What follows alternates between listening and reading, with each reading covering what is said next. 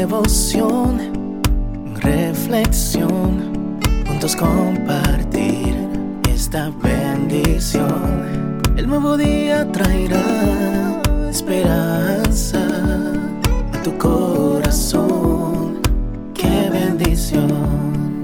Darwin Rodríguez, el podcast. Meditaciones matinales para adultos. Plenitud en Cristo. Escrita por el pastor Alejandro Bullón. El amor. El amor es sufrido, es benigno. El amor no tiene envidia. El amor no es jactancioso, no se envanece. Primera de Corintios 13, 4. Intentemos definir el amor. Digo intentemos porque si Dios es amor, definir el amor será tan difícil como lo es definir a Dios. La palabra imposible encuadraría mejor. Lo que me impresiona de las enseñanzas bíblicas es que los escritores no enfatizan definiciones o conceptos. Eso sería caer en el terreno peligroso de la teoría desprovista de practicidad.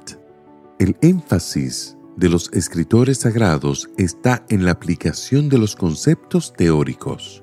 Por eso en la Biblia resulta difícil encontrar una definición teórica del amor. Más bien encontramos la descripción del amor en la vida práctica. Esa descripción está registrada en los versículos de hoy. El propósito de Pablo es llevarnos a pensar en este tipo de amor y compararlo con la manera en que nosotros amamos. ¿Cómo sería nuestro hogar si estas características del amor estuviesen presentes en cada miembro de la familia? Pero estas características son propias del amor, fruto del Espíritu.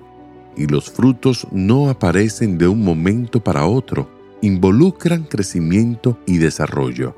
No te desesperes si mañana mismo no aparecen estas características en tu amor. Simplemente ve a Jesús, búscalo cada día en oración, suplícale que desarrolle en ti la capacidad de amar con un amor auténtico y te sorprenderás con los resultados.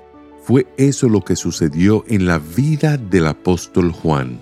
Él llegó a Jesús como el hijo del trueno pero en la convivencia diaria con Jesucristo se fue desarrollando en él el amor de Dios, apareció el fruto del Espíritu. Y cuando lo encontramos en la isla de Patmos, años más tarde, ya no es más el hijo del trueno, se ha transformado en el discípulo del amor. Levántate, asómate a la ventana.